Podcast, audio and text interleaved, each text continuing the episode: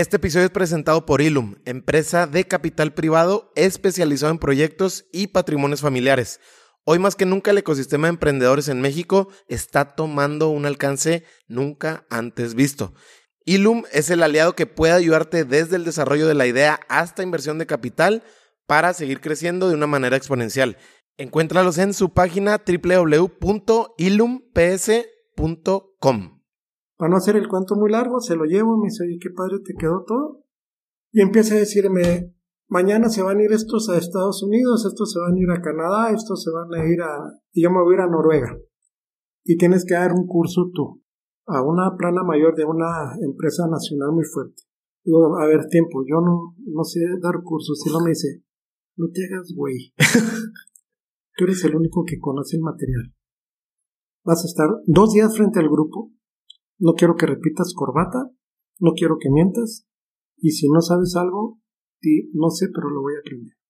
Me divertí, lo disfruté. Es gente que te enseña tantas cosas, tantas cosas, y te los topas en la calle y te saludan, y los saludas con gusto. Entonces, ahorita que me dices con la barrista, con algo, si alguien necesita de mí, yo siempre voy a estar a la disposición de quien me necesite. Lo que sí he aprendido es no puedes ayudar a alguien que no te pide ayuda.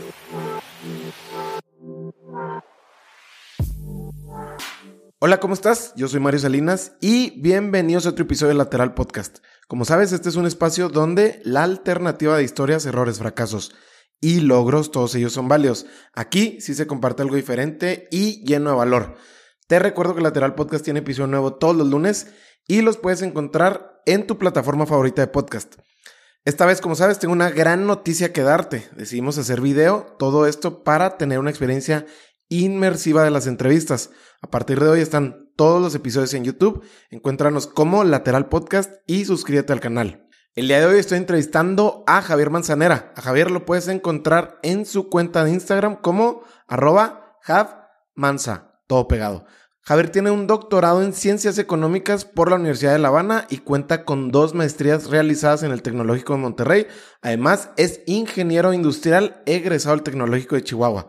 Actualmente Javier es consultor independiente y su trabajo se enfoca en temas como el liderazgo, construcción de equipos de alto impacto, sucesiones, entre otros. Además, Javier tiene una experiencia en la vida académica de casi 30 años y ha impactado a varias generaciones de alumnos que han pasado por algunas de las materias que impartió. En este episodio Lateral platiqué con Javier sobre el impacto que ha tenido la caminoterapia en su vida, cómo vencer el síndrome del impostor, las claves para hacer un cambio cultural en las empresas y el racional detrás de las preguntas incómodas como consultor, entre muchos temas más. Javier ha tocado la vida de muchísimas personas a lo largo de su vida y al menos yo puedo decir después de esta conversación que mucho se debe a su humildad para seguir aprendiendo.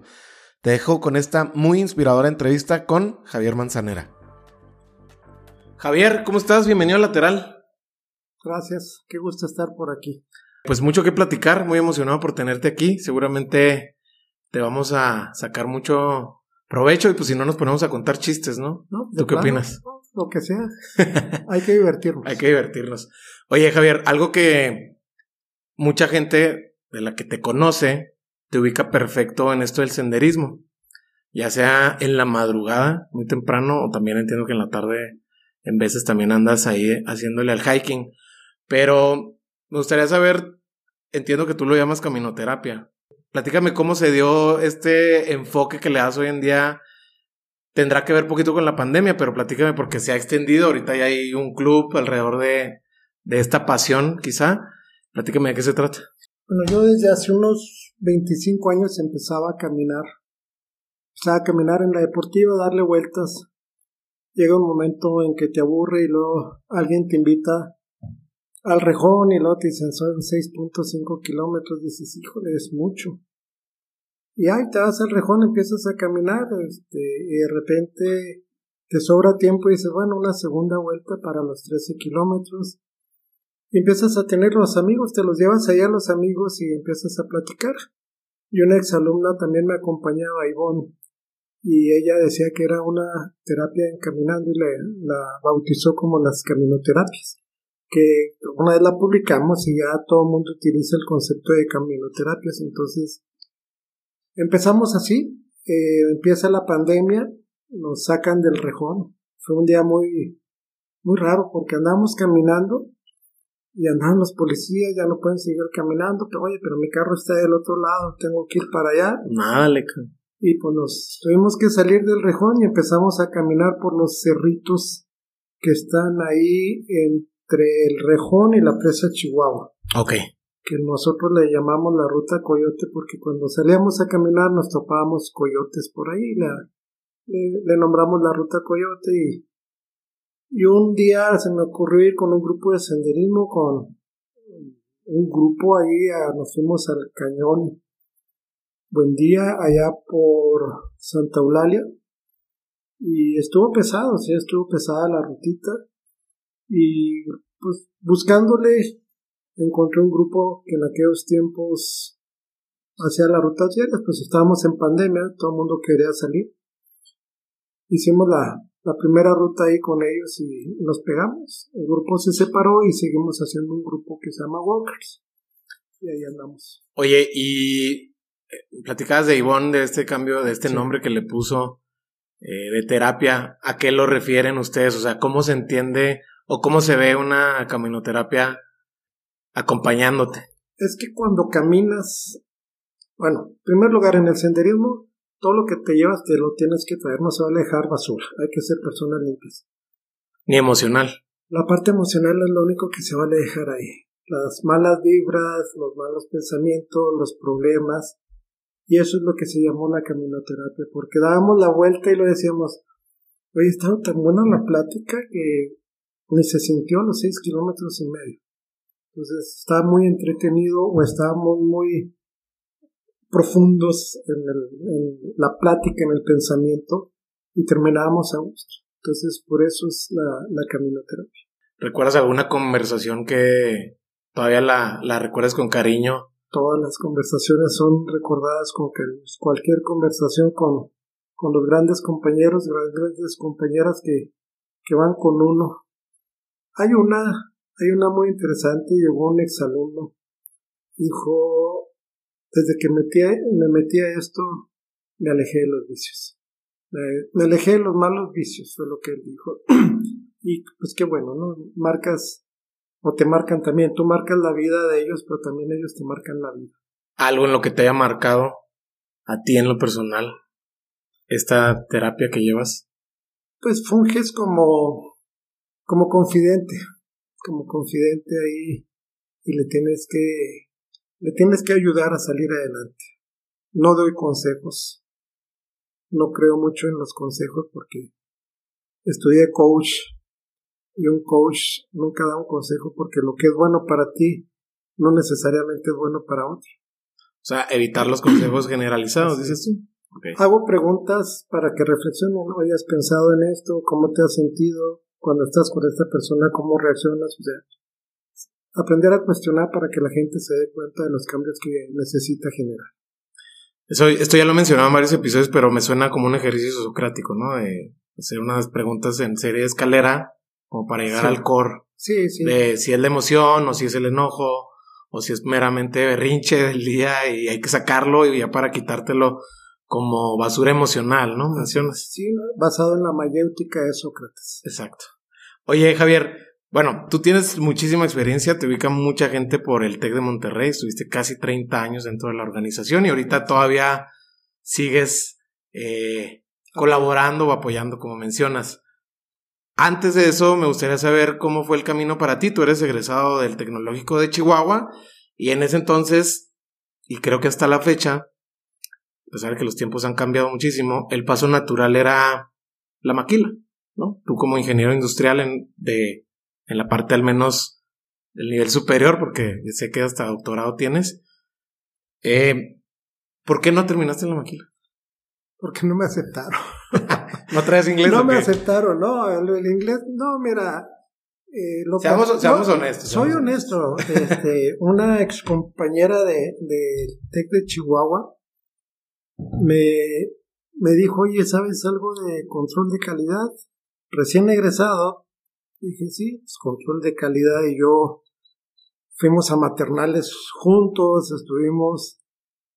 Y me dio la oportunidad, había un puesto alto en una planta de calidad, pasé con el gerente, hice el ridículo de mi vida. ¿Por qué? Porque me empezó a preguntar cosas de calidad. Y ¿Muy técnicas o qué? ¿O no? No tan técnicas, pero yo cantinflé, totalmente cantinflé. Me dijo, sabes que no me quites mi tiempo, no me quites mi tiempo, te voy a pedir que terminamos la junta. Mi amiga salió regañada. Tan así. Sí. Yo salí de ahí avergonzado. Dije, jamás vuelvo a mentir, jamás vuelvo a bloquear. Y tuve la oportunidad de resarcir ese error. Hice la maestría en ingeniería de sistemas con especialidad en calidad y me tocó darle un curso de calidad de control estadístico de procesos al gerente. Y al final se acercó y me dijo, ¿aprendiste la lección? Sí, aprendí la lección y aquí estamos. Oye, esa es una virtud muy importante, digo, en la vida como tal, este, aprender a ser responsables de nuestra propia verdad y de nuestras capacidades, en este caso, como lo mencionas. Y creo que en el, en un líder, como hoy se entiende que va más orientado a la parte humanitaria, creo que cobra un valor distinto. Y antes de irme para allá, quiero dejarlo nomás aquí en la mesa porque ahorita lo vamos a retomar. En tu caso, lo entiendes así de hacerte responsable, decir, no, no tenía caso y, lo que sí es que lo que sí tiene caso es que me voy a preparar. Eh, esto, una vez que no sucede, no hay match, no, no pasa que, que ingreses a la maquila, eh, terminas dando clases. Y se veía, digo, yo que conozco mucha de tu familia, pues para mí sí es algo como que, pues obviamente, tienen, ellos necesitan, ellos viven en el, en, en un aula, pero igual en ese entonces quizá no se veía como el paso más natural. ¿Cómo es que pasa todo esto? Porque pues estabas en la carrera más caliente, en la carrera que todo el mundo quería, como era la ingeniería industrial. Y pues la visión de muchas escuelas, tanto privadas como públicas, es vete a la maquila, güey, y hazte un alto ejecutivo y trasciende, etcétera, y tú te vas por, por el camino lateral. Cuéntame. bueno, tuve la fortuna de no caer en la maquila, así siempre dije. Sí ayudo, estoy eh, como consultor. Empecé a trabajar en iniciativas privadas con empresas aquí de la localidad y me tocó trabajar para empresas nacionales, Kentucky Fried Chicken de México. Y un día me invitaron a dar una clase como profesor suplente al Tecnológico de Monterrey. Y esa fue la oportunidad. Este, ¿Y por qué, por qué le dijiste que sí? porque andábamos en una fiesta y prometer no empobrece, andábamos un poquito contentos. Contentos, digámoslo así, me dijeron, oye, ayúdanos con una clase el día de mañana. Fui, nos fue bien, este, me invitaron a participar, me dijeron que necesitaba maestría, pero pues yo no estaba en condiciones económicas para estudiar. Me la ofrecieron, me dijeron, haz la maestría, te tienes que ir a Monterrey. Digo, está interesante la oferta que me den la maestría, pero Monterrey pues tengo que sobrevivir allá. Y me dieron una beca de sostenimiento muy interesante y ahí empecé mi carrera en el Tecnológico de Monterrey. ¿Qué descubres dando clases? Pero no tanto para la gente que has impactado. Digo, yo hablé con muchos de los que eh, han estado contigo, tú como catedrático, pero tú qué descubres en el aula o qué validas dentro de ti como para meterte con todo a, pues, algo que, que marca las vidas de las personas. Tienes que estar enamorado de lo que haces. Eso es una clave muy importante. Cuando yo me fui a Monterrey, voy a platicar una pequeña historia. Cuando me fui a Monterrey, seguíamos en la pachanga, en la fiesta. Este, yo daba clases de estadística aquí, llevaba una materia de estadística matemática. O sea, a nosotros nos enseñan los problemas, pero ya te dicen de dónde salen las fórmulas, cómo hay que aplicar las fórmulas, por qué las fórmulas salen así. Y en el primer parcial me saqué muy mala calificación. Yo creo que la peor calificación de mi vida. ¿Qué te sacaste? Un 2. Un 2. Sobre 10.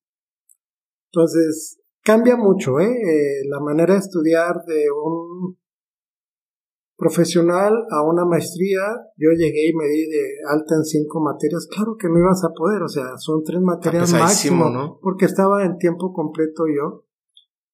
Entonces, La verdad, yo me iba a dar de baja, le hablé a mi hermano mayor, a Carlos, le dije, ¿sabes qué? Me regreso, este, voy a vender mi carro y lo voy a pagar al TEC todo lo que le debo de que ha invertido en mí en este primer mes. Pero por vergüenza. ¿O por Eh, qué?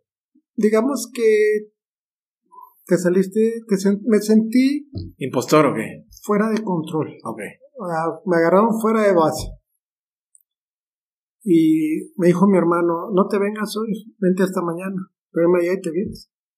Y toda la noche, pues, la ardillita dando vueltas, de que te regresas, Este, vas a fracasar. Entonces dije, bueno, pues voy a empezar, voy a empezar a hacer las cosas bien. Fui a buscar trabajo, como yo tenía una beca de tiempo completo, no tenía que trabajar, nomás estudiar. Entonces me acerqué al centro de calidad y pregunté quién da trabajos aquí. Me dijeron el ingeniero Rebeca González, en paz descanse. Fue una de mis mentoras o mi creadora, digo yo. Yo siempre dije que era mi agresora de tesis, no mi asesora, fue mi agresora. Agresora de tesis, ok. Sí, llegué y me, me, me presenté, le dije, oye, este, oi- oiga ingeniero, me dice, háblame de tú. O sea, empezó muy fuerte. Háblame de tú y dime Rebeca. Oye, pues vengo aquí, soy profesor a futuro del Tecnológico de Monterrey, Campo Chihuahua, me gustaría trabajar aquí, sabes que soy un poco vago, me gustaría estar con la cabeza ocupada para no, para no tener tiempo de desperdicio. Y lo me dijo, ¿sabes inglés? Sí, claro que sé inglés. bueno, necesito que me traduzcas y me dio un bonche de hojas. Necesito que me traduzcas esto. Eh, ¿Te parece bien tres semanas? Sí, pues fácil. ¿eh? No sabía inglés en ese momento, no sabía inglés. Dices, pues ¿qué hay? Sí. Salí y compré, estoy hablando del 91, compré un traductor que era como una calculadora chiquita o un celular que te traducía ¿Como análogo o qué? literalmente la palabra, ¿no? Ponías O sea- y te ponía table. Un diccionario. Sí, pero nada, ándale, un diccionario nada más. Ahorita el Google como quiera te ayuda, No, te ayuda. pero aquellos tiempos. Entonces busqué a un compadre ahí de la maestría, eh, en paz descanse, mi compadre Sergio Madrid. Digo, compadre, lo invito a echar unas cheves. Entonces, mire, usted lee esto, ya estamos pisteando a gusto. Entonces yo llevaba una graborcita. Ya lo grababa con unos casetitos de aquellos tiempos, eran unos casetitos chiquitos. Y al día siguiente, pues me iba al centro de calidad, me ponía en la computadora con mis audífonos y empezaba como si estuviera traduciendo. Y así empecé, entonces le entrego a Rebeca el material y luego me dice, oye, qué buena traducción hiciste, ¿por qué no lo haces tipo manual? Digo, ¿cómo, cómo, cómo? Sí, pues tipo manual, ponle pie de página, ponle alguna gráfica, ponle algo. Y mi pensamiento me empezó a traicionar, me dijo, ya te agarraron de, Otra vez. ya te agarraron de secretario. Ah, ok. Si allá hiciste algo bien y te van a poner a trabajar más. Luego me dice, ¿le sabes al PowerPoint? Pues claro. En aquellos tiempos estaba saliendo el PowerPoint. Yo antes utilizaba el Harvard Graphic, este, el Otus 123, que es el tatarabuelo del Excel. Era estaba el Word, WordStart, que eran el, el del Word, y el Harvard Graphic era el, pues el superabuelo de, del PowerPoint. Entonces me dice, haz 100 acetatos. Todavía no existían los cañones. Haz 100 acetatos, haz un resumen de todo lo que acabas de traducir. Pues ahí me pongo a hacer. Dije, ¿cuánto tiempo? No, pues que dos semanas. Y me pongo a hacerlo. Se lo llevo y luego me dice, oye, qué padre te quedaron. Dice, te voy a pedir otro favor. Y yo dije, ching, más trabajo, más trabajo. Sí, quiero que imprimas 40 manuales de los que hiciste, que los empastes y que los acetatos que me estás entregando te pongas un post-it como un acordeón de lo que se tiene que decir. Nos vemos a las 12 de la noche y yo salí ahí como que, no, pues ya, ya me agarró de secretario. Le hablé a mis papás en aquellos tiempos todo chiple, ¿no? De 27 años, todo chiple. Papá, mamá, me están agarrando de secretario, yo que ya tenía un puesto ejecutivo en la empresa. Y nomás escuché del otro lado del teléfono, Javier, humildad para aprender. Entonces dije, bueno, pues ya papá y mamá dijeron que humildad para aprender, pues humildad para aprender. para no hacer el cuento muy largo, se lo llevo, me dice, oye, qué padre te quedó todo. Y empieza a decirme, mañana se van a ir estos a Estados Unidos, estos se van a ir a Canadá, estos se van a ir a... y yo me voy a ir a Noruega.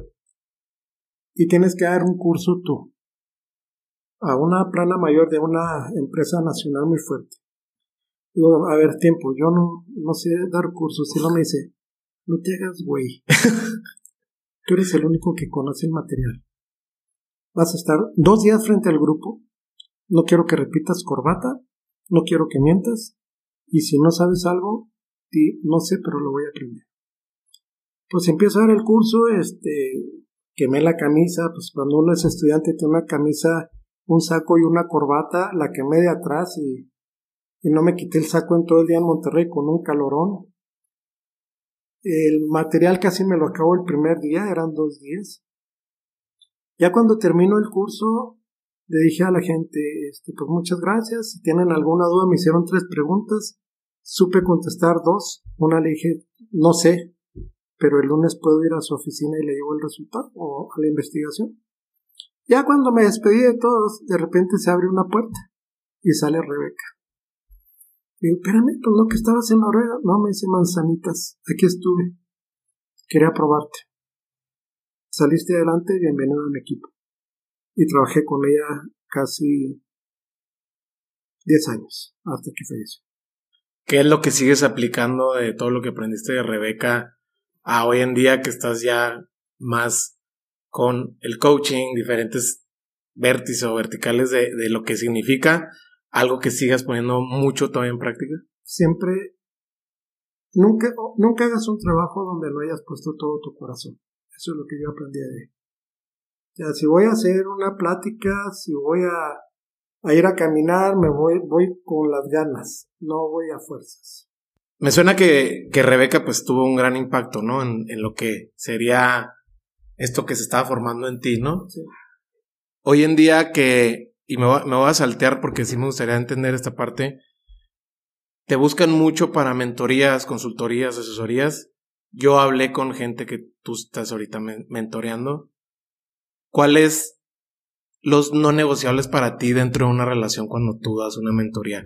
¿Qué es lo que tú dices? Esto es lo que no se debe hacer, tanto de yo, Javier, para, para, el, para el mentoreado, como también el mentoreado para mí hay algo que tú digas tú, esto es lo que no está funcionando, esto es lo que yo no estoy dispuesto a hacer, eh, en términos de sacarle provecho al tiempo y a la relación que se está gestando.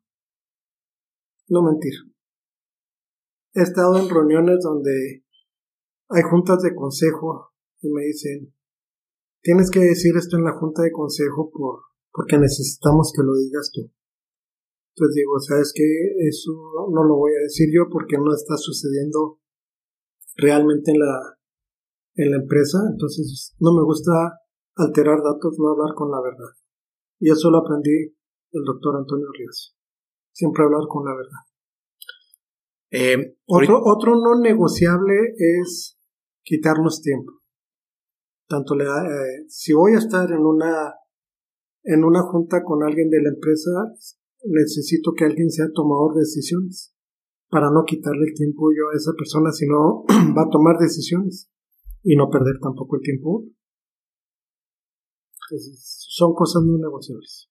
Algo que me decían es que, digo, para irme todo un poquito más al detalle, es que así como te sientas en una mesa con el director general de Bafar, eh, de repente también te ven en una en un restaurante platicando con, con la barista y de alguna manera también aconsejando, o no, quizá no aconsejando, a lo mejor escuchando, y en esa misma escucha sucede el ejercicio del que estamos platicando, de cómo reflexionas a, partir del cuestionamiento, eh, un cuestionamiento para, para construir sobre todo.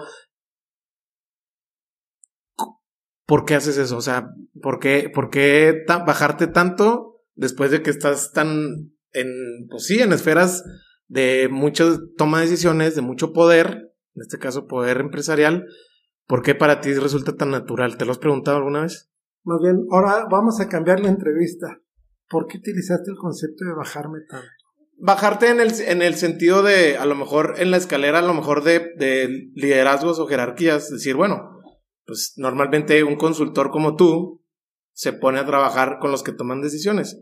Y a mí me, me causa como curiosidad decir, bueno, no es que pierdas el tiempo, ¿qué es lo que a ti te hace sentido de hacer eso? A lo mejor me expresé mal ahorita. No, de- no, no. de- no, de, de cuando voy a una empresa donde se van a tomar grandes decisiones, tengo que estar con gente tomadora de decisiones. Pero si a mí me piden, fíjate, para mí uno de los cursos, y lo he platicado con gente que más he disfrutado porque fue con la raza, raza, y, y me lo sigo topando y nos saludamos. Una vez Mandis, un gran maestro que ahorita está en Aguascalientes, me invitó a dar un curso con la gente de limpieza de la ciudad, Ok. con los que andan recogiendo la basura. Me divertí, lo disfruté. Es gente que te enseña tantas cosas, tantas cosas, y te los topas en la calle y te saludan, y los saludas con gusto. Entonces, ahorita que me dices con la barrista, con algo, si alguien necesita de mí, yo siempre voy a estar a la disposición de quien me necesite. Lo que sí he aprendido es, no puedes ayudar a alguien que no te pide ayuda.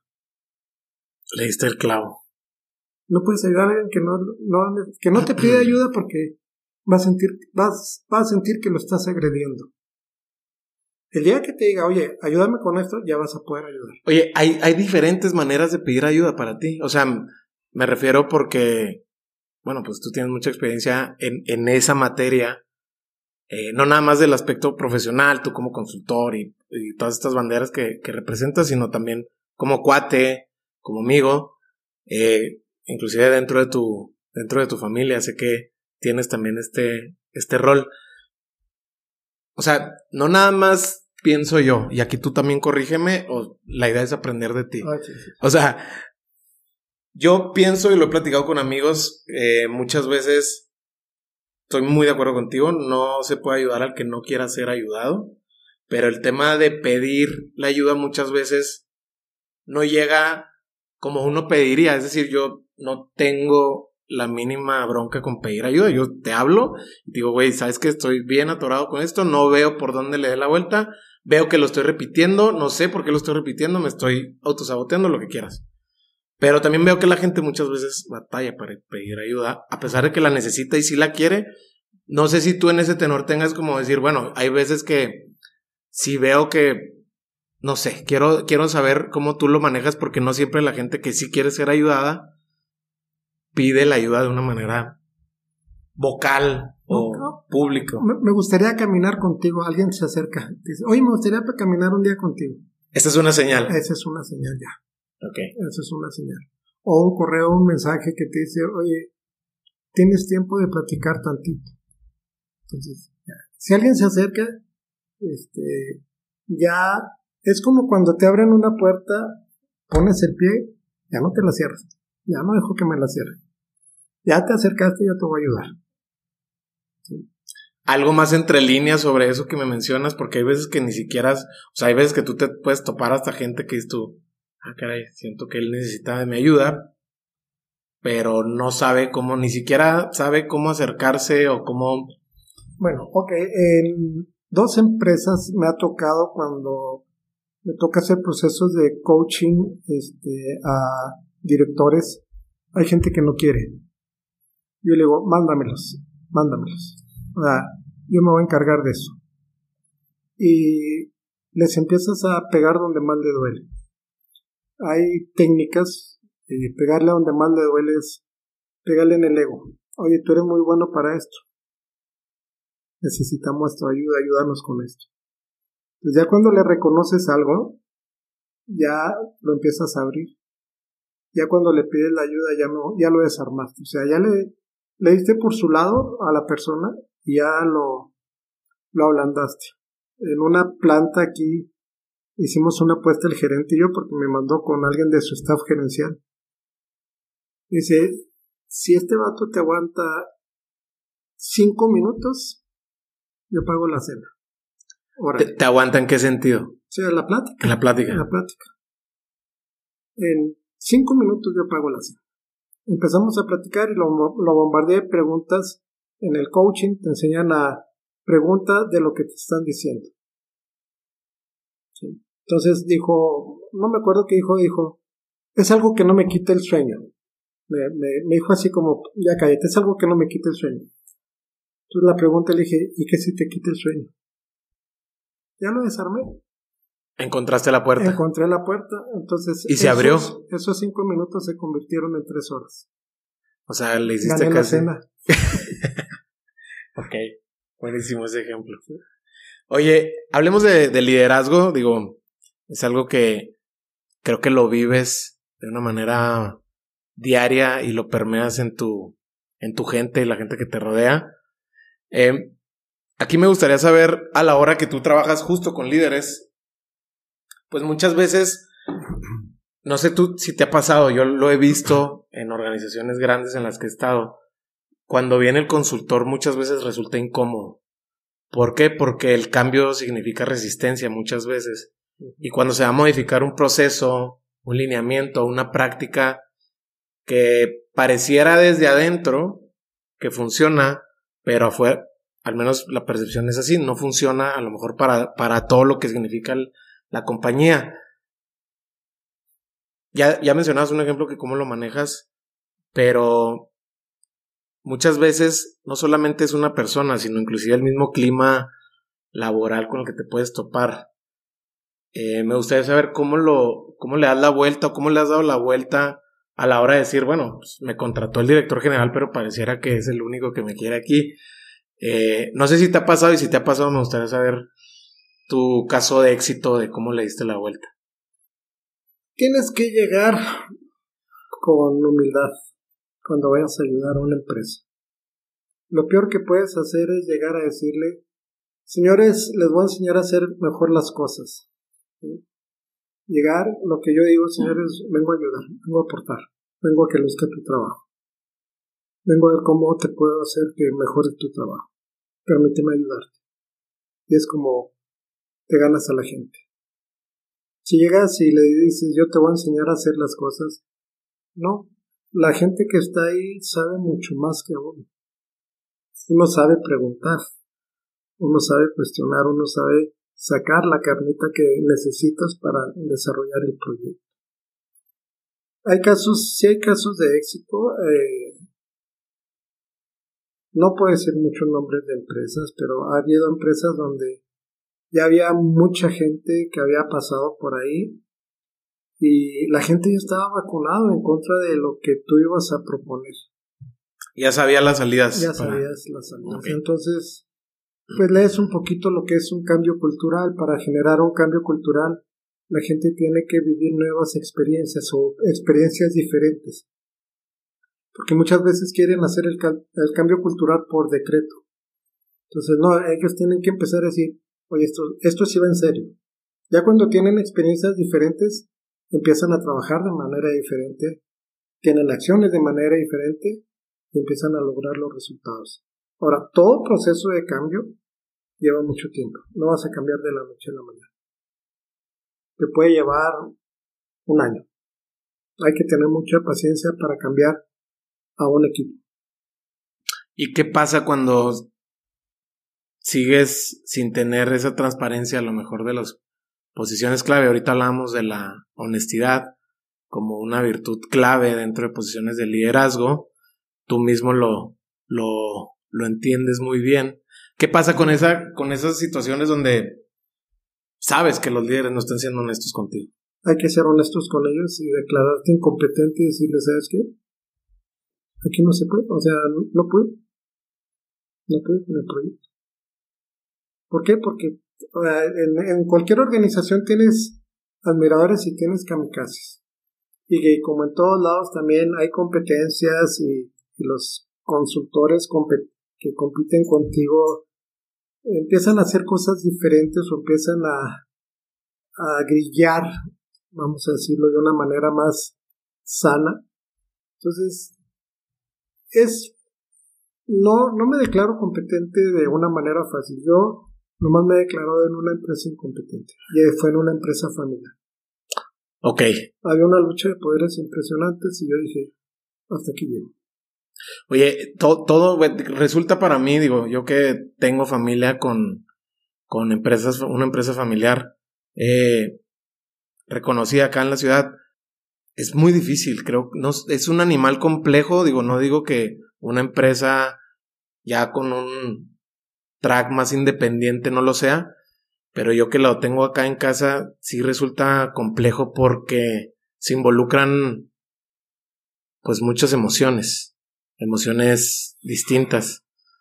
Eh, tú que trabajas mucho con el Family Office, con el famoso Family Office, eh, ¿qué es lo que tú haces diferente a la hora de trabajar? Digo, me, han platicado de ejemplos donde has trabajado y han resultado desde gobiernos corporativos, que es muchas veces el camino, que no siempre tiene que ser ese, pero sí resulta incómodo, creo yo también, inclusive para ellos, tener a alguien de externo y no tanto que les diga, porque ya lo mencionaste que no es tu línea de decirles que está mal, sino más bien cómo mejorar. Y no tú que lo vas a hacer, sino que tú vas a estar acompañando ese camino para que ellos lo hagan, ¿no? O sea, este eh, extreme ownership, como le llaman. Pero en ese camino siento que, no sé si hable más de ti que de ellos, tienes que tener como un temple muy definido desde el inicio y saber leer el escenario donde estás parado, porque pues hay de family office a family office, ¿no? O sea, seguramente te has topado con, con distintas caras de, de empresas familiares, ¿no? Y tamaños también. Este, mira, está muy buena la, la pregunta y cuando el profesor dice que está buena la pregunta es que la respuesta está difícil el temple tienes que tenerlo y tienes que decir las cosas claras desde el inicio. ¿Y qué es decir las cosas claras? Me ha tocado en empresas donde es que a mí me gustaría que ya mi papá nos heredara en vida, pero espérate, el, dueño es tu papá. Y él sabe qué es lo que va a hacer. O sea, él es el dueño de la empresa y es el que va a tomar las decisiones, fríamente. Después, después resulta un conflicto de intereses, ¿no? Porque... Sí, sí, y el papá es el que toma las decisiones. Y también al papá le tienes que decir, oiga señor, este, por ejemplo, le tienes que decir preguntas fuertes, ya tiene testamento.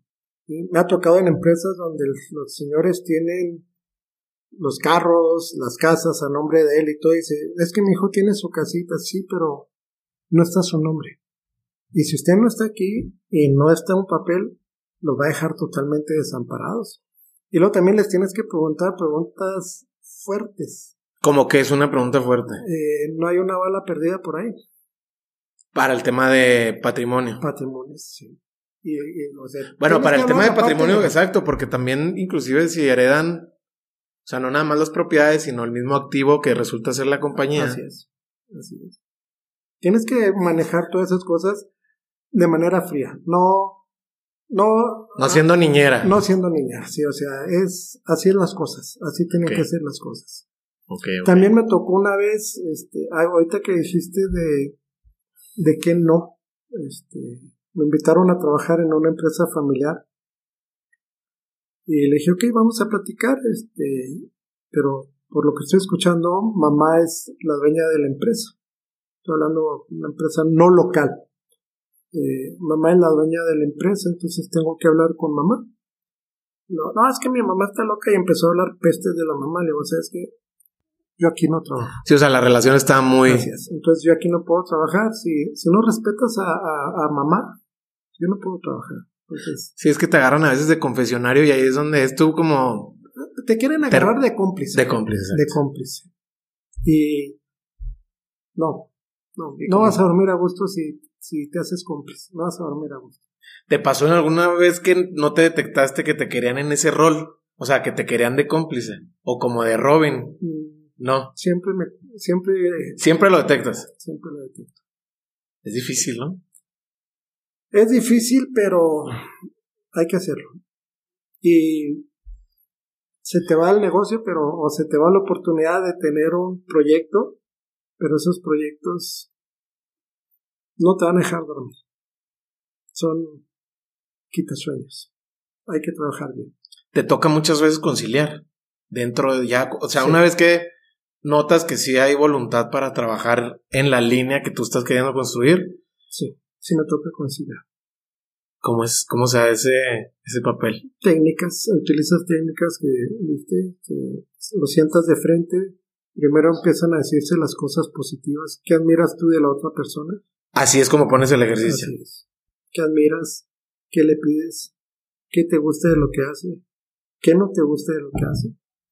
Y qué estás dispuesto a cambiar tú para que negocies con ellos y luego la otra parte. Y luego ya llegan a acuerdos mutuos y estás ahí de conciliador o de referee, como le quieras llamar, que en ocasiones estás como, como referee. referee y tantito antes cuando hablas con ellos estás de sparring porque estás ahí dando estrategia, ¿no? Un poquito. sí. Y ellos te dicen, no, es que yo no puedo o no me gustaría, le digo, tranquilo, y te agarran ya de sparring. Oye, y pasa, ¿te ha pasado a ti de, de decir, ¿sabes qué? Lo que a mí me dice mi lectura o mi chamba que he hecho en X tiempo, es que tienes que delegar toda tu operación o todo lo que estés haciendo, digo, llamándole finanzas, este, adquisiciones, lo que sea. Lo que a mí me dice esto, mi diagnóstico es que a lo mejor tú tienes que estar fuera eh, de esto que estás haciendo. ¿Te ha tocado dar diagnósticos así? Sí, me ha tocado. ¿Qué pasa? ¿Qué pasa? Me gustaría saber qué pasa con el ego de esa clase de situaciones pues no, no les dices, más bien le dices, no les dices de frente. Le preguntas, ¿qué va a pasar si tú sigues como líder en la organización con tu carácter? ¿Qué va a pasar? Hay gente que trata mal a su equipo de trabajo, hasta al consultor lo trata mal. Sí, pero pues el consultor toma valemadrina en 500 miligramos cada vez que va y pues no se engancha sea, no tengo por qué enganchar. No se engancha, pero también tienes tus días donde no traes tantas dosis de vale. Nomás cierras la puerta y le dices, oye, eh, primera y última vez que me hablas así, si no, ya no trabajo contigo. Así de fácil. Así de fácil es esto. Y si te amenazan, bueno, pues no se irá limpio, pero te ganarán, pero no se irá limpio, ¿no? Sí, digo. No te vas a poner a... Claro, claro, exacto. Entonces, más bien le cuestionas a la gente que vea a futuro qué va a pasar si él sigue administrando la organización. Y ahí se dan cuenta y lo dice, necesito delegar a alguien, pues vamos a buscar a alguien. Y vamos a buscar con alguien dentro de la organización, si es alguien de tu familia, y ahí empiezas a hacer assessment a cada uno de los candidatos y dices, bueno, mira, casi siempre por creencia es el mayor. Ok, sí, sí, sí. Por Entonces el mayor le haces un assessment y luego le puedes decir, ¿sabes qué? No trae las competencias, pero sí se las podemos desarrollar. No trae las competencias, no creo que se la desarrollemos, pues vámonos con el segundo. Y si ninguno, bueno, pues vamos a buscar a alguien externo de confianza del equipo que tenga autoridad hasta cierto nivel y luego ya si necesita otra autoridad que pueda eh, pedir autorización al consejo. Entonces que tenga libertades pero hasta cierto nivel. Sí, porque después, a lo mejor tú, a lo mejor mucho, no sé si te pase, eh, y digo, me estoy quedando mucho en esto porque se me hace. Se me hace que estás consultando la parte te estoy, familiar. Te estoy consultando, exacto. Qué bueno, qué bueno que me entendiste, que me la cachaste. No. Pero, por ejemplo, lo platicaba con alguien, con un exalumno tuyo sobre este trabajo que hiciste. Y él, y él me decía, digo, no vamos a decir nombres, pero él me decía, creo que nos tardamos mucho en lo que el ingeniero quería de la empresa familiar. Es decir, ahorita ya están en un gobierno corporativo, tienen un director externo. Y eso es algo que creo que muchas veces le pasa al trabajo de la consultoría, que dejan la semilla y, y también tiene que ver mucho también con el colmillo, experiencia, estómago que hacen ustedes. Porque a lo mejor dices tú, bueno, yo ya hice mi chamba, no resultó a lo mejor en lo que habíamos planeado en este año, tres años, dos años.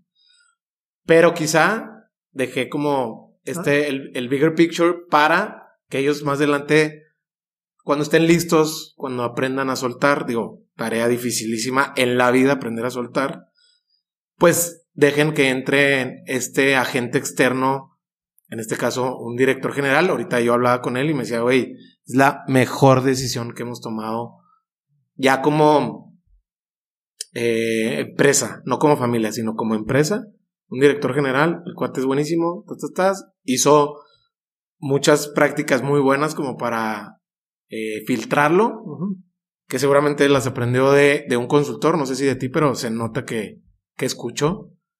Y es a lo que voy, o sea, digo, muchas veces el trabajo no se ve en presente, se ve en futuro, ¿no?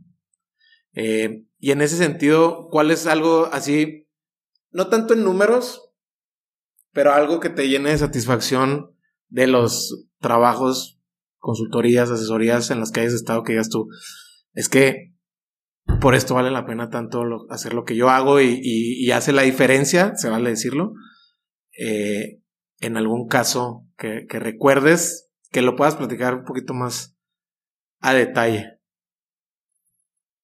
Si no quieres decir marcas, adelante. No, no, marcas no, por respeto. Me ha tocado estar en, en sucesiones familiares donde... ¿Sucesiones por muerte o por...? Mm, por todas. Por todas. ¿Cuál es más difícil? ¿La de muerte? Por muerte.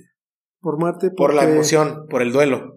Eh, desafortunadamente, mira, lo, lo que tenemos más seguro en la vida es la muerte, pero nadie creemos que nos vamos a morir.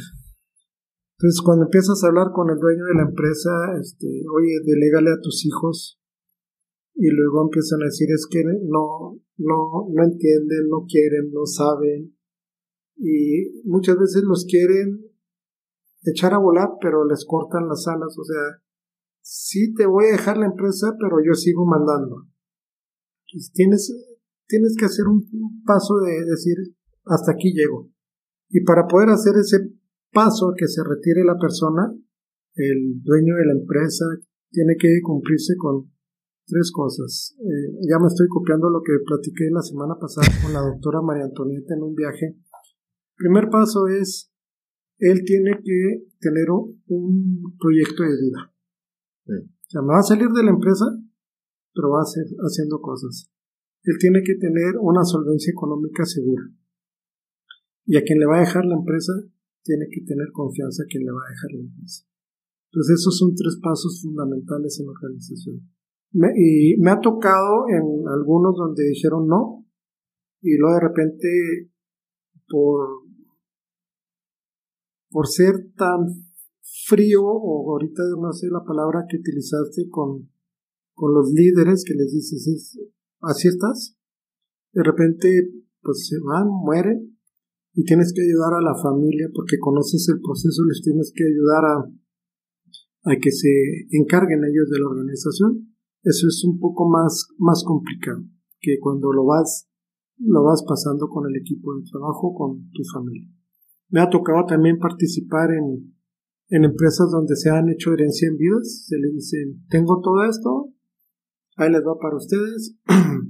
eh, nada más denos a mamá y a mí tanto dinero mensual y ustedes tienen todo, se quieren ir juntos, se quieren ir separados. Yo intervení esa vez, le dije, nada más una recomendación, las acciones que tienes con socios o con familia, yo te recomendaría que intercambiaras para que fueras dueño único y les pudieras pasar a tus hijos como dueño único y no les pases problemas. Entonces, les hizo sentido. Intercambiaron, me deshago de esta empresa, soy dueño de esta empresa total, ya dejé las sociedades y ahora sí ya puedo, ya les dejo a mis hijos todos. Y nomás les hizo, les hizo la pregunta, ¿se quieren ir juntos? ¿Se quieren ir separados? Aquí está Javier para ayudarles se fueron juntos y yo les estuve ayudando para la unión. Eso es los casos de éxito. Bueno, antes de cambiarle de velocidad a la plática, me gustaría saber por último, eh, como coach, ¿cómo viviste estos últimos años de incertidumbre, hablando específicamente de la pandemia, tú trabajando con iniciativa privada?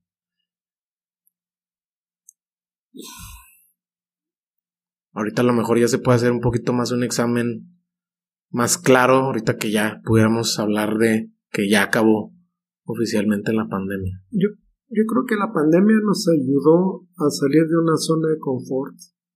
Dicen que las crisis siempre traen algo bueno. De hecho, hay países que generan crisis eh, adrede para que salga algo bueno de, de ello. Yo creo que la pandemia nos trajo muchas cosas buenas. Hubo empresas que querían el home office, pero no lo no confiaban y ahora ya es más interesante hacer el home office. Hubo empresas que, que necesitaban vender a través de computadoras y todo lo hacían a mano y, y tuvieron que aprender. O sea, para mí el resultado en las organizaciones, muchas empresas se tuvieron, ya estaban preparadas y pasaron limpio. Otras se, se tuvieron que preparar para salir limpios y las que quisieron seguir en su zona de confort no sobrevivieron a la, a la pandemia y fueron algunas empresas. De las que con las que tú habías estado. Ok. Ahora platícame más a detalle. ¿Tú cómo lo viviste eh, en términos de saber, por ejemplo, digo, no sé si estuviste tú en esa clase de diálogos, pero pues los famosos recortes o, adelgazar la, la misma nómina, eh, creo que son temas muy difíciles que realmente nunca estás preparado y menos por algo tan externo y tan fuera de tu alcance como es esto que en ningún Excel se puede se podía proyectar lo que iba a pasar. No sé qué tanto a ti te tocó hacer ese trabajo de estar acompañando en estos procesos o meramente te tocó estar al frente de otra clase de, de líneas de negocio en, en, esos momentos, en estos dos años, dos años y medio? Me tocaron fusiones de plantas, me tocaron fusiones de planta, me pidieron mi, mi recomendación, que es lo que yo recomendaba hacer ahí. me abstuve de manera olímpica de dar mi opinión. Yo le preguntaba a la persona, por ejemplo, de los dos de recursos humanos, ¿a quién me recomendarías tú? ¿A quién, a, ¿quién has pensado? No, pues esta persona. Ándale, esa es la buena. Entonces, digamos, palomeamos lo que quería la persona. Ok, sí, súper. Javier, has tenido muchísima experiencia en la academia. Hoy en día que estás eh, de lleno en iniciativa privada, ¿le encuentras alguna similitud a la que es la vida académica ahora tú como consultor independiente? Sí, la parte teórica es la, la fácil. La parte difícil es llevar a cabo los proyectos. Siempre pongo el ejemplo que hacer una planeación estratégica ya está muy competido eso. Yo lo veo como hay un libro que se llama The Blue Ocean, o sea, donde está muy competido es el océano rojo, rojo, donde todo el mundo está compitiendo. Entonces, si te sales de ahí, hay muchas cosas por hacer. Entonces, dar cursos, dar conferencias y todo eso, lo haces. O sea, las conferencias para mí es mucho servicio social. Que los hospitales, que si la Asociación de Calidad en Ciudad Juárez que voy a estar, este, el Instituto Chihuahuense de la Salud, que iglesias, grupos de alcohólicos, o sea, muchos lugares donde vas a hacer servicio social. Pero hacer planeaciones estratégicas, digamos, no, no voy a decir que cualquiera lo hace, o sea, ya es fácil hacerlo, hay unas como reglitas para hacer. El problema es llevarlas a cabo y darle seguimiento. Entonces no cualquiera lo hace eso y para mí ese es el océano azul. O sea, lo que... Ese es tu nicho. Sí, la gente que, que le da flojera hacer las cosas, tú dices, aquí es un área de oportunidad muy buena. Alguien me dijo una vez, voy a utilizar una palabra, este, dije, hay que hacer esto. No, que es una chingada, la chinga se cobra. Bien. Mm, tampoco es un negocio, tampoco hay que abusar del negocio, o sea, te estoy, yo, yo lo veo de una manera, yo te estoy ayudando a ti empresa a que dejes de gastar en algunas cosas, yo solo me estoy pagando mi, mi salario. estás así, lograste este cambio, dejaste de perder tanto. Esto es para mí. Oye Javier, y ahorita hablabas de siempre estás dispuesto a ayudar. Y ayudas al que quiere ser ayudado. En ese tenor, ¿qué tanto, cómo piensas tú de los límites o aprender a decir que no? Sobre todo para no drenarte para no quedarte sin energía a la hora de que pues, muchas veces no es como que seas infinito, ¿no? En tus recursos, o sea, es un recurso limitado, ¿no? Que tiene tanta energía al día, tanto tiempo al día y lo que tú puedas y quieras dedicárselo a la semana.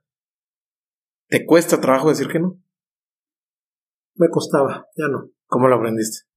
Eh, cuando empezaste a, a terminar el día cansado, a, a bajar tu límite de tolerancia. Cuando ya decías, ah, me está molestando muchas cosas, entonces dices, no puedo ayudar a todo mundo. No voy a poder yo ayudar a todo mundo. Entonces, muchas veces la gente pide ayuda, como ahorita dijiste, me está haciendo sentido la pregunta que me hiciste. Hay gente que te pide ayuda y no sabe cómo, pero también hay gente que, que nada más quiere decirte sus problemas sin, sin que lo ayudes. O sea, es que ayudarlo no será escucharlo nada más. Una cosa es escuchar, pero estás, hay gente que se queda ciclada.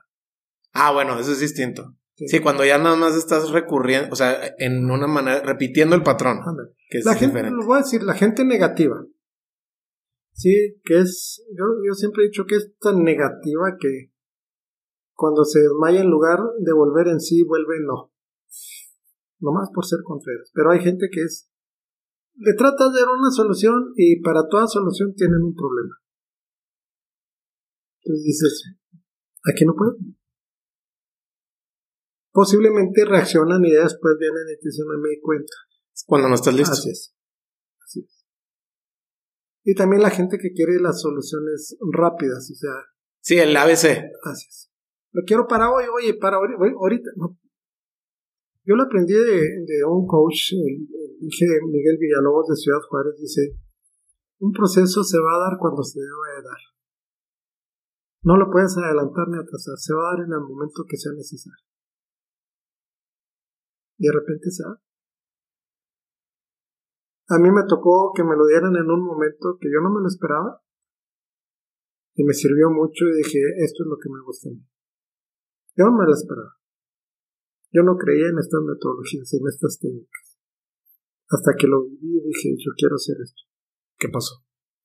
Traías broncas, yo traía muchas broncas, muchas broncas de personales, este, muchas cosas. No dormía, me tenía que echar una pastilla para dormir. Y vino un gran amigo, el, el, doctor Mario Adrián, que actualmente es el rector de, del TEC de Monterrey en Monterrey, en la zona Monterrey. Vino a dar una conferencia de coach. Él y yo habíamos sido roomies en Monterrey. Cuando estuviste... Sí, o sea, fuimos roomies, buenos roomies. O sea, compañeros de... De todo, de fiesta, de todo. Y él vino y por cortesía fui por él al aeropuerto con ganas de ir a tirarlo, a lanzarlo nomás al, al hotel.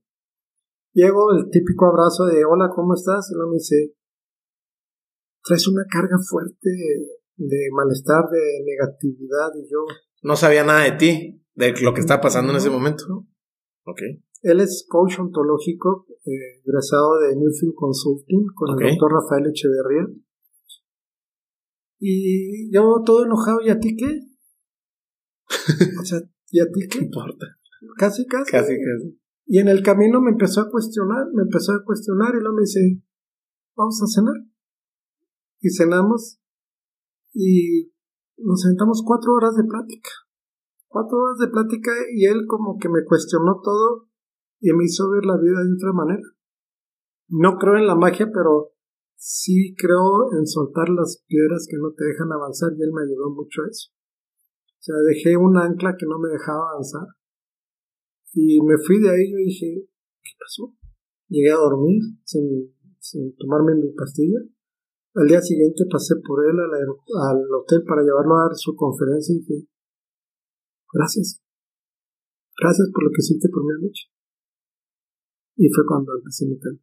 ¿Cuál fue el cambio más drástico que hiciste en ese switch? Hacerme, cambio, hacerme cargo de mi vida. Y no estar echando la culpa al mundo de lo que estaba sucediendo. ¿Cuánto tiempo te tomó ese proceso? El golpe fue duro. sea un proceso de coaching duro con un profesional como el doctor Adrián. Son golpes duros que te ponen a, pensar mucho y dices, no logro nada con quejar. En, e, en esa etapa te detectaste en algún momento con esta conversación que, digo, me, me da la percepción que eres un tipo muy positivo, muy echado hacia adelante, pero no dejas de ser humano. Por eso te hago esta pregunta. En el, en ese proceso, en esa etapa que estás viviendo de cambio, de cambiar de piel, de madurar, digo, tiene muchos nombres esto que, que, te pasó. ¿Te detectabas con alguna plática negativa que te hiciera volver a esos viejos hábitos que tu cerebro ya conocía? Sí. ¿Qué hacías con esas pláticas? O sea, que mm, ¿Cómo las enfrentabas? Porque muchas veces esas pláticas llegan cuando estás solo, no cuando estás con, con, su, con el consultor, con el coach, con tu pareja, con tus hijos, con tu, con tu gente. Es decir, te agarra tu momento más bajo. Sucedió algo interesante con lo que me estás preguntando. Este, me llegaban esos pensamientos y yo me ponía a orar, a orar, a orar, a orar. Padre nuestro, Padre. Y un día fui como triste con Monseñor Alarcón, que era mi sacerdote confesor en paz descanse, Monseñor. Y dije, oiga, qué triste, este, tengo que rezar o a orar para distraer a mi mente. Lo peor del caso es que me tengo que aventar hasta 200 padres nuestros en un día, digo, para distraer a mi mente y luego me dice, ese es el poder de la oración. Entonces, eso fue lo que me hizo cambiar. No, no dejaba, no dejaba que llegara. No te voy a decir que soy inmune. De repente llega, te da la chiripiorca, este, ¿y qué hago? Salgo a caminar un rato, escucho un, poco, un buen de música, me encanta tomar fotografías, disfruto de los atardeceres, disfruto de los amaneceres. Caminoterapia. Caminoterapia. Y en ocasiones es autocaminoterapia.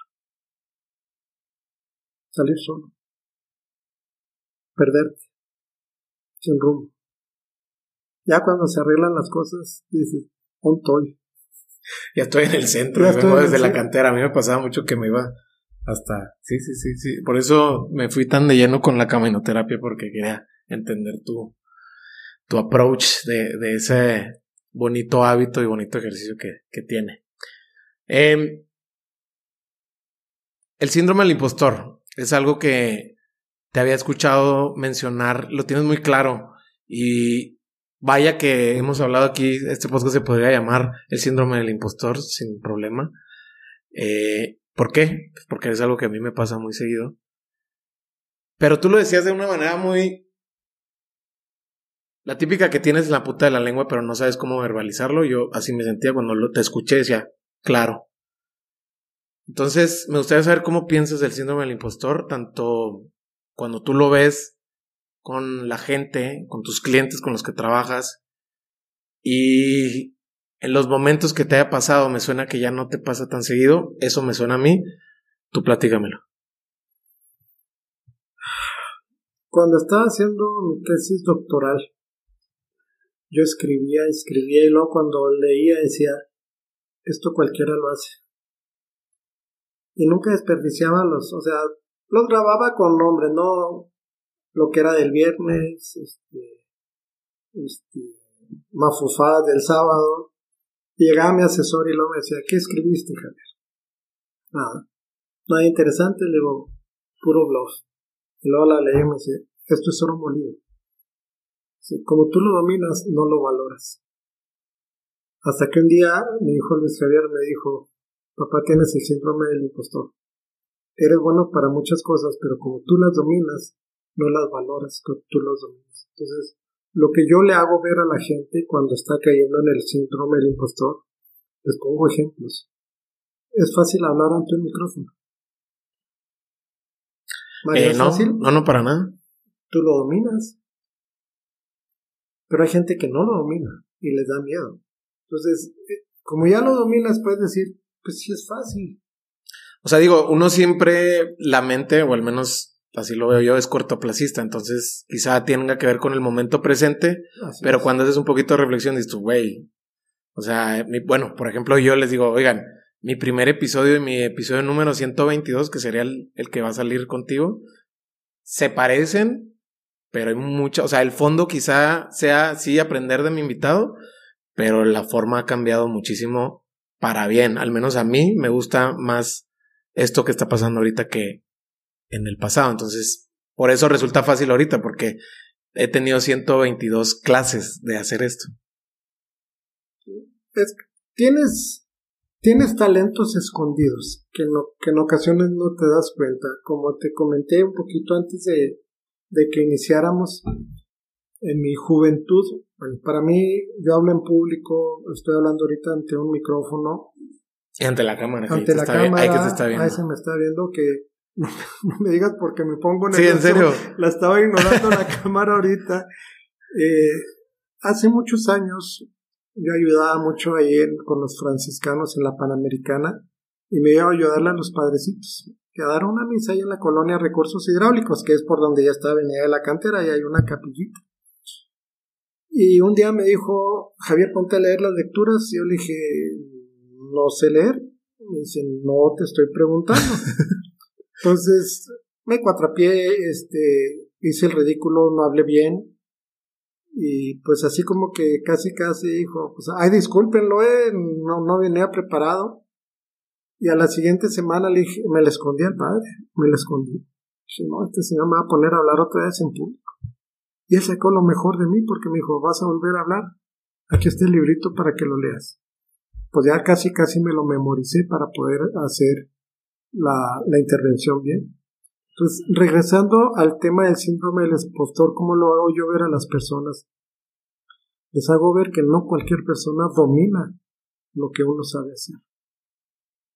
No cualquier persona sabe tomar decisiones al seleccionar un proveedor, no cualquier persona sabe tomar una decisión en un momento crítico de, sacar lo mejor de alguien, de de esquivar una pregunta mala.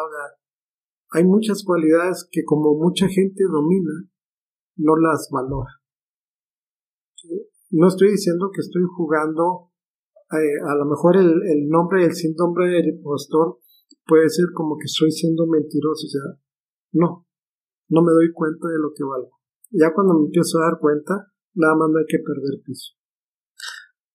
No es que sea una línea delgada, pero, o, si lo es, a lo mejor aquí te, por eso estoy aquí para escucharte. Em, se pudiera parecer muchas veces, o hay como una frontera entre el síndrome del impostor y, y una confianza que a lo mejor no está bien fundamentada. No digo que sea una línea delgada, pero muchas veces en el extremo te puedes ir para allá. Eh, ¿Cómo calibras tú eso en la gente con la que trabajas? O sea, que no se te vayan ni para una soberbia que no tiene el más mínimo caso, ni esta inseguridad que nos provoca eh, el síndrome del impostor. Bueno, hay un libro que está teniendo mucho auge ahorita en las industrias. Se llama Un equipo disfuncional a un equipo funcional de Patrick Lencioni. Y la primera parte es el no confiar en el equipo. El no confiar, el no decir, oye, yo tengo esta falla. Y me vuelvo invulnerable. O sea, yo soy. Yo no puedo haber tenido un error. Yo soy. Yo soy Juan Caminé, yo soy el que hago las cosas bien. Entonces, una clave es generar la confianza a través de la vulnerabilidad. ¿Qué es la vulnerabilidad? decir yo soy así, tengo estas fallas, ayúdame. En una empresa eh, me pidieron unas, que les ayudara con unas cosas y les dije, discúlpame, pero no sé. Le prendí un cohete al, gerente y me dijo, ¿qué no sabes que está prohibido aquí en esta empresa decir que no sé? No sabía, pero no sé. ¿Qué quieres? ¿Que invente algo? No sé, pero quiero aprender. Y se hizo un cambio cultural y a los ocho meses la gente ya podía decir, no sé, enséñame. Oye, no sé cotizar, ¿cómo cotizo? Ah, mira, papá, el personal se cotiza de esta manera, le tienes que incluir el seguro social, le tienes que incluir todas las prestaciones y así se hace. Ah, ya aprendí. Entonces, ya sé. Entonces, hay que generar una confianza a través de la vulnerabilidad. No tener miedo a los conflictos. Ser, responsable de lo que se nos encarga a nosotros y si no puedo buscar cómo sí lograr hacer las cosas. Siempre buscar el cómo sí se pueden hacer las cosas. El no ya lo tienes. El no ya lo tienes. De acuerdo. Javier, eh, se sabe, y si no, pues aquí se va a entrar la gente, eres una persona de, de fe. Y eres muy activo inclusive dentro de, de tu fe. Y ahorita estábamos hablando de este, o tratándolo de dibujar, ¿no? Este líder orientado más a la parte humana que a la parte quizá de resultados. Mm. ¿Qué peso le das tú en un líder que tenga bien definida y involucrarse en la parte espiritual? Digo, sé que tú eres católico, no es que esté hablando meramente de la religión, sino cualquiera que sea su fe, que la mantenga dentro de su core de valores o como persona. Para ti es, ¿qué sentido te hace? El sentido que me dé a mí no va a ser el sentido que le va a dar cualquier persona. No estoy diciendo que yo le doy un sentido de importancia. Me ha tocado en empresas donde tienen sus cosas ahí, este, sus oraciones antes de iniciar juntas y todo. Yo soy muy respetuoso de eso. O sea, si te estás agarrando de algo, agárrate para siempre. Siempre agárrate de algo si es tu religión, si es tu, tu creencia, si es algo, pero cada quien lo agarra de manera diferente. yo, yo respeto mucho esa parte. No, no me gusta tocar el tema para no, no, no tocar, no, no tocar fibras de algunas personas con las que he trabajado. Sí es importante porque digamos, es un, es un bastón de donde te puedes agarrar para salir adelante. Yo tengo mi bastón y me sirve mucho mi bastón. ¿Crees que, y esto es meramente tu creencia, aquí lo quiero saber, ¿cómo, cómo piensas de eso? Muchas veces he, visto yo ejemplos muy claros, muy mediáticos y otros no tanto, donde quizá los líderes estén alejados de, ya vamos a dejarle una espiritualidad. Y pudiera parecer que se toman decisiones que no convienen a toda la empresa, sino a un solo sector, hablando de las posiciones clave. Y yo muchas veces me lo pregunto si por esta carencia, falta de espiritualidad, es que quizá no logran tener este esta sensibilidad que muchas veces te da la misma fe de actuar por el prójimo. ¿Tú cómo piensas de eso? No, no, y ahorita, ya no, ya no te estoy, te quito la cachucha de consultor, te lo pregunto ya como persona, porque muchas veces eh, yo sí, sí me gusta rodearme de gente que tenga una fe, no la misma que yo, pero sí siento que te da un sentido de trascendencia quizá para lograr ver una vida de manera más íntegra, por así decirlo. Yo creo que las palabras claves ahorita que dijiste tú fue el beneficio propio. Ahí no concuerdo. Eh, si voy con el beneficio de la organización y algunos departamentos van a salir raspados, pero es por un beneficio común, hay que saberlo explicar. Hay que saberlo entender a la gente para que la gente sepa por qué le está, ser transparentes, por qué le está tocando trabajar más. Ok. Pero si lo estoy haciendo con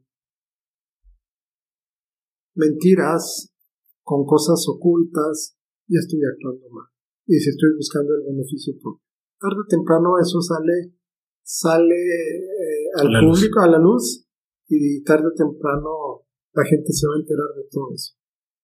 Entonces hay que actuar, hay que actuar bien. Hay una frase que entiendo que utilizas mucho.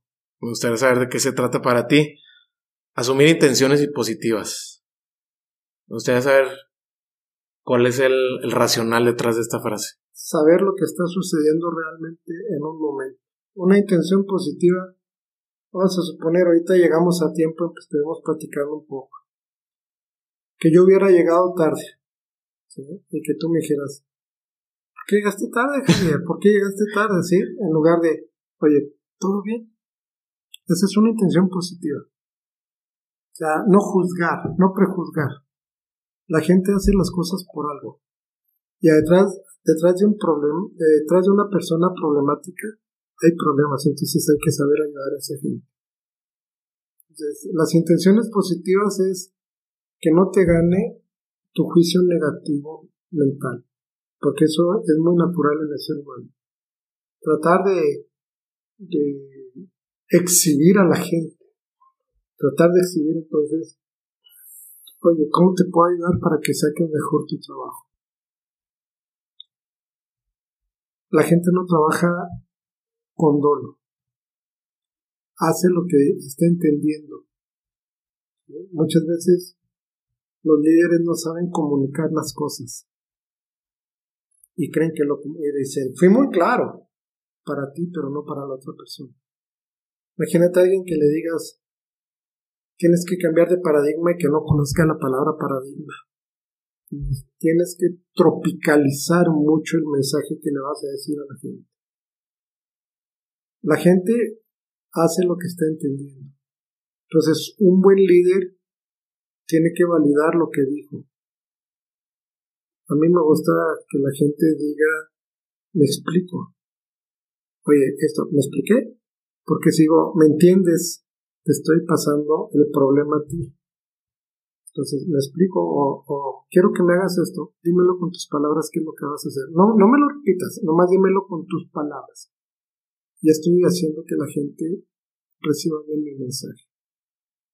Puedo mandar un, fax, puedo mandar un correo, puedo mandar un WhatsApp, y creyendo que yo soy claro, pero no, no soy claro. Entonces, una intención positiva es aclarar lo que estoy haciendo y creer en la gente. Javier, eh, normalmente cerramos la conversación con una pregunta, pero en este caso eh, creo, me gustaría cerrar con dos preguntas. La primera es si tuvieras que darle un solo libro a que lo leyeran, que lo absorbieran a tus hijos y que fuera el único libro que van a leer por el resto de sus vidas, ¿qué libro sería? ¿Y por qué? Más bien ellos son los que me dan los libros. Y si, bueno, y si ahora... Va, va, va. Me venga. gusta porque una vez estuve con un coach en Puebla. Yo tendría unos 40 años. Hace poco. menos, hace poco. hace nada. Y él era grande, ya, ponle que andaba como en unos 70. Y dimos conferencia y congeniamos y luego me dice, vas a ir al antro con los muchachos en la tarde. Pues no tenía pensado. Vamos, pues vamos. Y luego me dice, ¿sabes por qué te traje? Y yo dije, no, no tengo la menor idea. A que nos llenen de energía los jóvenes. Y llegan los chavos, ¿me puedo tomar una foto contigo y todo y platicar? Y dices, yo me vengo a llenar de energía, él decía, porque pasado mañana voy a ver a mi madre a Houston, tiene 93 años, y nada más me va a decir, ¿te acuerdas de fulanita de tal? Sí, ya se murió. Ya se murió. Y él me dijo una pregunta muy bonita, me dijo, ¿por qué te eligieron tus hijos? Y bueno, mis hijos nacieron por el amor de su mamá y, ellos te llegaron aquí para enseñarte las cosas que te hacían falta.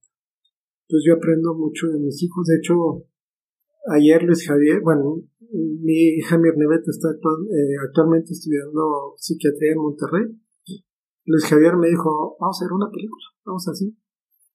Y fui a ver la película de Eugenio Derbez. Radical. ¿Qué, qué aprendizaje? Dije, algo, algo me faltaba que Luis Javier me quería decir. Yo les recomendado mucho el libro de Un martes con mi viejo profesor. ¿En serio? De Mitch Albom. Totalmente lo, lo tengo aquí en mi, en mi salvavidas es de algo libros. que yo lo sigo leyendo siempre. Ese es el que yo recomendaría. Muy bien, súper. Y por último, ya para cerrar, ¿cuál es el mejor regalo que te han dado? Mis hijos. Mis hijos. Es el mejor regalo que me dio Dios. Javier. Mis maestros.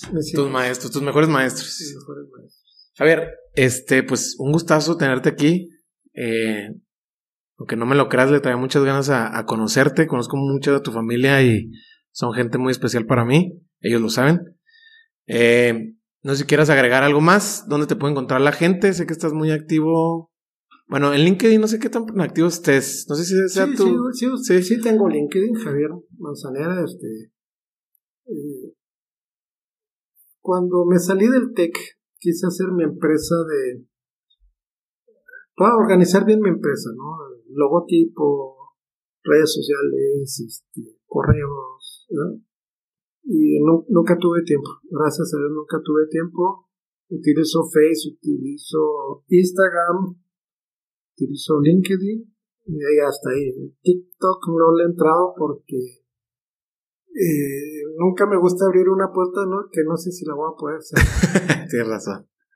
Muy bien, perfecto. No sé si quieres agregar algo más. No, agradecerte mucho esta invitación y espero que la gente se haya quedado con algo de, de lo que quise compartir el día de hoy.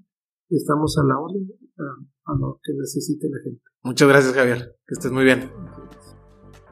Y eso fue todo por hoy. Si te gustó el episodio, ayúdanos a compartirlo con quien tú quieras vía WhatsApp. Te aseguro que te lo va a agradecer. Además, nos ayudas a crecer esta comunidad. También nos puedes seguir en Spotify para que no te pierdas ningún episodio. Por último, me encuentras en Instagram como Mario Salinas. Escríbele a Javier, arroba Mansa y dile qué te pareció el episodio. No olvides etiquetarnos en tus historias con la frase, reflexión o aprendizaje que más te gustó. Nos vemos en el próximo episodio. Gracias.